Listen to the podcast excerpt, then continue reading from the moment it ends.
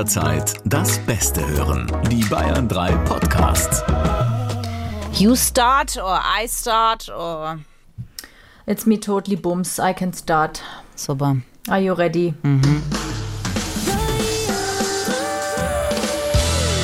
Freundschaft Plus. Mit Corinna Teil und Christine Barlock. Zart, hart, ehrlich. Halli, hallo, hallöchen. Herzlich willkommen zu Freundschaft Plus mit Christine Barlock und mir, Corinna Teil. Wir sprechen heute mit euch über ein Thema, das schon zu Trennungen geführt hat. Ha, das ist ein guter Teaser. Und äh, zwar zu Trennungen, wo man nicht sofort auseinandergehen kann. Es ist die Königsdisziplin, möchte ich fast behaupten, in einer Partnerschaft, zumindest wenn es das erste Mal auf einen zukommt. Wir sprechen über Urlaub als Paar. Der Tusch hat gefehlt, aber imaginär ist er da gewesen. In meinem Kopf hat's getrommelt. Da arbeiten wir dran. Was ist denn deine Erfahrung gewesen, als Paar in den Urlaub zu fahren? Ist das positiv hängen geblieben oder eher negativ bei dir? Äh, äh, zu 99 Prozent positiv. Es stand nun mal ein Berg zwischen mir und meiner Partnerschaft. Und zwar wirklich, äh, weil ich hasse es, bergauf zu gehen. Und mein Ex-Freund liebte es, bergauf zu gehen. Also habe ich mich zu einer Wanderung breit schlagen lassen. Und am Ende dieser Wanderung hätte es durchaus sein können, dass äh, wir getrennte Wege gehen. Meine äh, Laune nahm mit jedem Fuß äh, nach oben ab. Okay, aber wie habt ihr das dann gelöst danach? Also ich, Ich meine, du hast es ihm zuliebe getan. Ich habe, als wir oben ankamen, äh, gab es sehr leckere Pasta, die mich versöhnt hat. Und runter bin ich dann einfach, ich habe, es ging dann. Ich habe das einfach verdrängt. Wenn ihr in so Situationen kommen solltet, wo ihr merkt, ah ja, die Unterschiede sind gerade extrem spürbar, was könnt ihr dann machen? Wir sprechen mit Psychologe Rolf Schmiel. Wie schön, dass du dabei bist. Danke für deine Zeit. Sehr gerne. Hallo, ihr beiden. Wenn du jetzt so ein Thema hast, wie bei Christine zum Beispiel, ein Paar ist im Urlaub und man stellt fest, der eine ist ein bisschen dynamischer veranlagt vielleicht als der andere. Was mache ich denn dann am besten? Wie gehe ich damit um mit den unterschiedlichen Erwartungen an den Urlaub? Also als Profi würde ich erstmal die Empfehlung geben, sich freuen, weil tatsächlich der Urlaub ist wie eine Lupe und zeigt all die verborgenen Herausforderungen, die in einer Partnerschaft stecken, aber auch das äh, verborgene Potenzial. Und wenn man dann plötzlich feststellt, hey, wir ticken in manchen Momenten anders, ist das ein Geschenk, endlich darüber dann im Urlaub möglichst stressfrei miteinander ins Gespräch zu kommen. Weil ganz häufig machen wir nicht genau das, was Christine gerade beschrieben hat. Wir unterwerfen uns dem anderen. Und das führt häufig gerade zu viel verspäteten Sabotagen dann in der Beziehung, weil man sich dann heimlich recht, ohne dass der andere es eigentlich merkt. Ähm, Und deshalb Konflikte nutzen, also wir wachsen im Leben an Konflikten und Krisen. Und genau die beiden Sachen versuchen wir zu vermeiden. Und das ist so der, der grobe Fehler. Also wenn ein Konflikt auftritt, denken, yes, unsere Chance als Paar zu wachsen. Das ist, äh, äh, das werde ich mal versuchen, falls es denn dann wieder soweit ist. Aber gibt es was, also weil im Urlaub finde ich ist ja immer ein bisschen spät, weil dann ist man an der Traumdestination angekommen. Ähm, gibt es irgendwas, wo du sagst, das ist ähnlich wie eine Einpackliste, da muss ich mich irgendwie vorbereiten oder das sind so kleine Check-Sachen, die man vielleicht vorher abklopfen kann, bevor ich vielleicht mit einem neuen Partner in den Urlaub fahre? Also es ist ja so, es gibt relativ wenig Forschung zum Thema Urlaubspsychologie. Das ist überraschend, weil es eigentlich ein Thema ist, was viele bewegt. Deshalb habe ich im Vorfeld so eine kleine qualitative Analyse durchgeführt. Das heißt, ich habe im guten Freundeskreis nochmal nachgefragt, wie sind denn so die einzelnen Erfahrungen? Man kann eine goldene Regel erstmal zusammenfassen. Umso höher der Urlaubsbedarf beim Einzelnen ist, umso größer ist die Wahrscheinlichkeit, dass es knallt. Und das ist richtig bitter. Das heißt, immer dann, wenn wir den Urlaub am meisten brauchen, ist Stress in der Partnerschaft fast schon vorprogrammiert. Und äh, wenn man das aber im Vorfeld weiß, ist es ganz wichtig zu gucken, fährt man tatsächlich zu zweit im Urlaub, wenn es beide total angespannt sind, oder macht man aus 14 Tagen gemeinsam Urlaub, jeder eine Woche für sich, um erstmal bei sich wieder anzukommen, in die Stärke zu kommen, um dann einen glücklichen gemeinsamen Urlaub zu haben. Ah, das finde ich super. Das finde ich mega gut.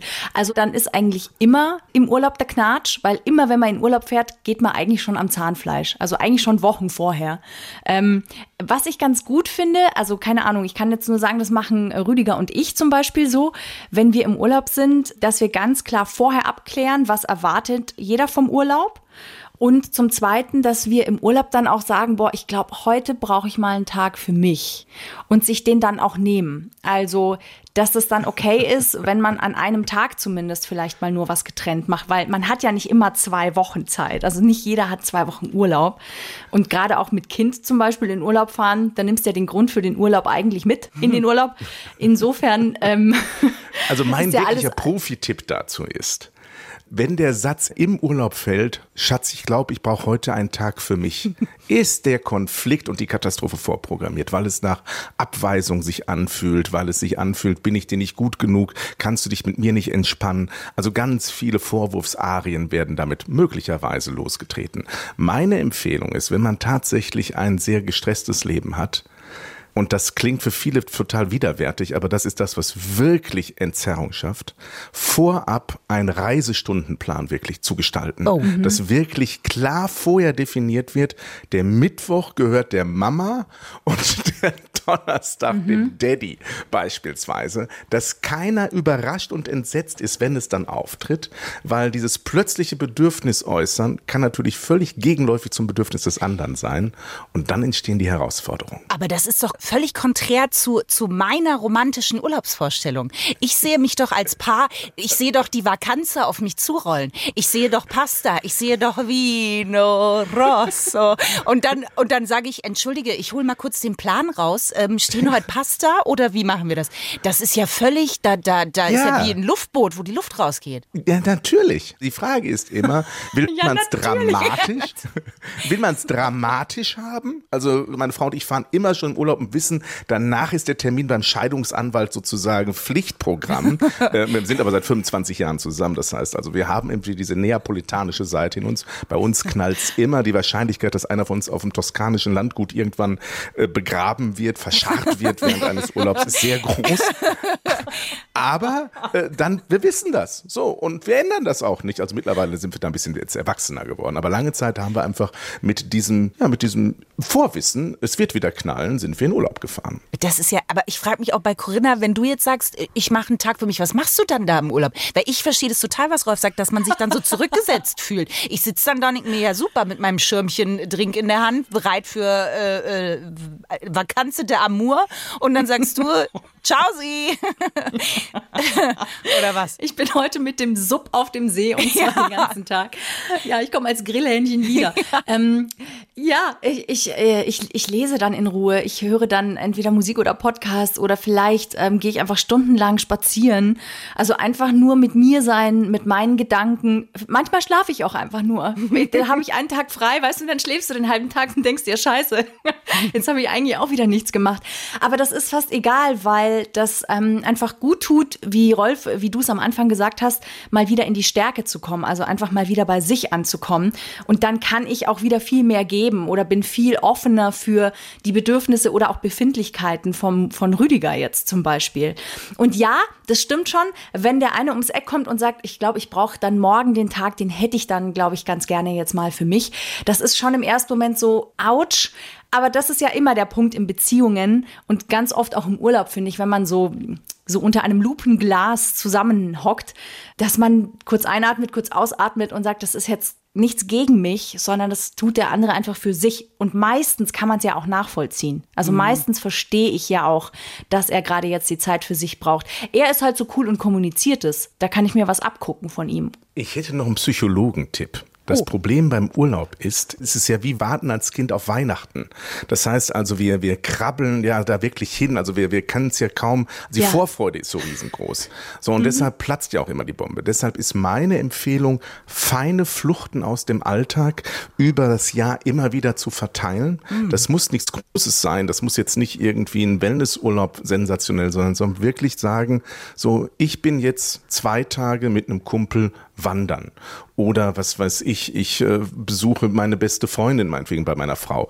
Und umso häufiger wir es schaffen, solche Elemente in unseren Alltag einzubauen, umso weniger fertig sind wir, wenn wir es in den Urlaub fahren.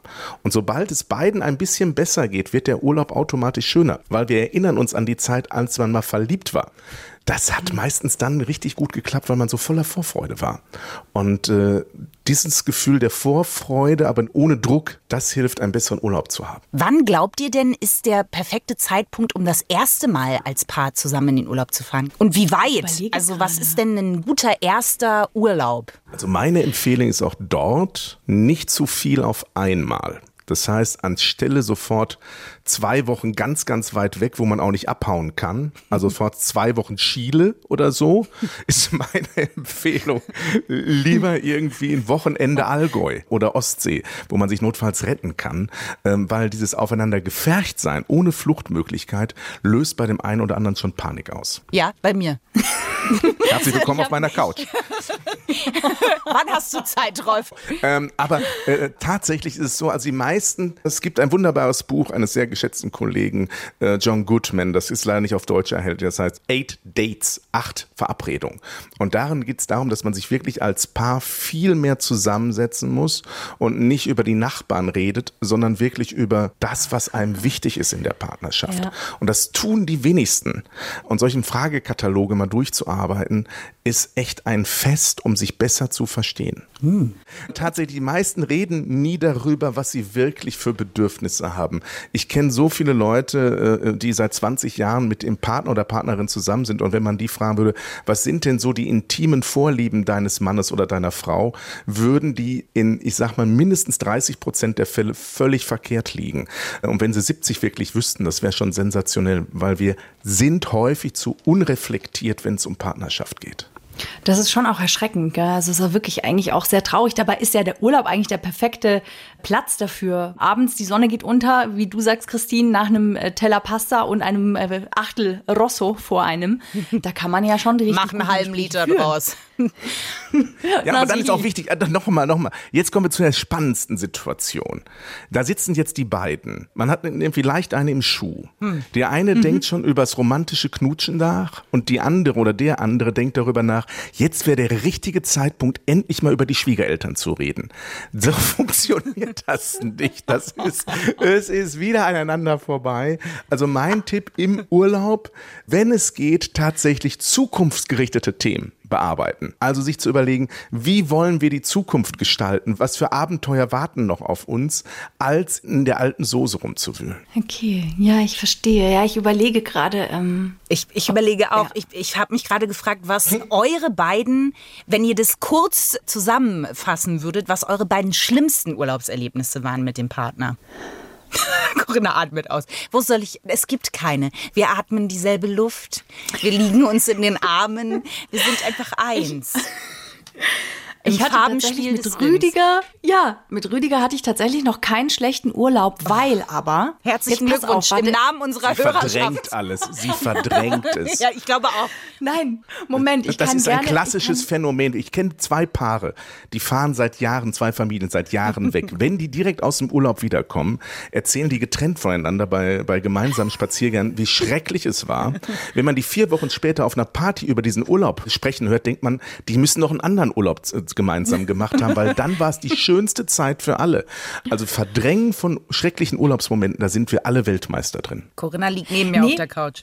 Moment, nee, ganz, ganz ehrlich. Ich muss wirklich sagen, ich habe ja so einen kleinen VW-Bus, äh, mit dem ich schon seit vielen Jahren reise und übernachte da drin auch. Also es ist wirklich quasi ein, ein kleines Schneckenhäuschen, mit dem ich unterwegs bin. Und ich habe, das war noch nicht mit Rüdiger, aber ich bin mit einem sehr guten Freund mehrfach verreist. Und beim ersten Mal, als wir zusammen unterwegs waren in diesem Bus, hat es richtig geknallt. Und zwar, weil jeder versucht hat, es dem anderen möglichst recht zu machen. Und irgendwann, dieser VW-Bus, der Bulli heißt Beppo, und irgendwann wurde die Beppo-Regel aufgestellt und die besagt, dass immer, wenn ich in einem Moment das Gefühl habe, das ist jetzt ein dringendes Bedürfnis, das ich loswerden möchte, dann sage ich das. Ich sage es einfach in dem Moment, wo ich es spüre und wo es mir ein Bedürfnis ist, das zu tun. Und diese Beppo-Regel haben wir eingeführt, nachdem es nach drei Tagen echt geknatscht hatte. Und ab dann war gut, weil man sucht sich ja auch Plätze, wo man übernachtet. Dann muss ja jeder sich auch wohlfühlen. Und wenn einer sich nicht wohlgefühlt hat, obwohl man jetzt stundenlang den perfekten Spot mit Aussicht gesucht hat, dann muss man da halt wieder los. Das hilft ja nichts, wenn sich einer nicht wohlfühlt. Und diese Beppo-Regel, diese Erfahrung habe ich quasi mitgenommen in meine jetzige Beziehung und auch in die Urlaubsgestaltung. Und das machen Rüdiger und ich nach wie vor so. Deswegen auch dieses, ich glaube, ich brauche morgen mal einen Tag für mich. Das ist ja auch ein Bedürfnis, was ich spüre und was ich dann auch kundtue. Und das hilft einfach. Es hilft, ehrlich zu sein und in dem Moment, wo ich ein dringendes Bedürfnis habe, mich zu trauen, das auch anzusprechen. Toll. Ja, da gibt's eine Eins mit Sternchen. Jetzt, Rolf, deine schrecklichste Urlaubsgeschichte noch. Ach, das sind so viele. ähm, Wir haben Also auch eine glaub, Couch, die- Rolf, wenn du dich Ja, da nein, drauflegen also, möchtest. also die größte Herausforderung, das wird wahrscheinlich jeder nachvollziehen können. Das war so der, der, der erste Urlaub, als unser Junge so eins war. Das war so der erste Urlaub, der erste Sommerurlaub. Also wir waren schon Ewigkeiten zusammen, aber der erste Urlaub mit Kleinkind. Und das hat wirklich zu unschönen Szenen geführt. Ähm, Die sind so, haben eine so tiefe Peinlichkeit, dass ich da jetzt nicht ins Detail drauf eingehen kann. Aber es war wirklich so, ich habe die Bedürfnisse meiner Frau nicht realisiert und umgekehrt nicht. Und wir waren mit allen Sachen völlig überlastet. Äh, Und diese Wohnung, die wir hatten, war nicht kindersicher. Und ich dachte immer, stell dich nicht so an, bis der Junge fast die Treppe runtergefallen ist. Also es war wirklich äh, großes Drama. Und äh, an diesen Sylt-Urlaub werde ich mein Leben lang denken. Und er war eine gute Grundlage für danach bessere Urlaube. Das steht mir noch bevor. Urlaub mit kleinem Kind. Okay, dann sprechen wir doch da noch mal vielleicht ein andermal drüber. Lieber Rolf, vielen herzlichen Dank. Das ist unser Live-Hack gewesen, wie ihr euren Urlaub als Paar so schön und so angenehm wie möglich gestalten könnt, dass jeder happy ist. Ich sage herzlichen Dank. Wir hoffen, dass ihr auch in dieser Zeit ein bisschen zur Ruhe kommt, vielleicht auch das ein oder andere Sonnenlicht einfangen könnt und freuen uns bis nächste Woche. Danke, Rolf. Gerne. Freundschaft Plus. Mit Corinna Teil und Christine Barlock. Immer sonntags von 8 bis Mitternacht in Bayern 3. Noch mehr Bayern 3 Podcasts auf bayern3.de und überall, wo es Podcasts gibt.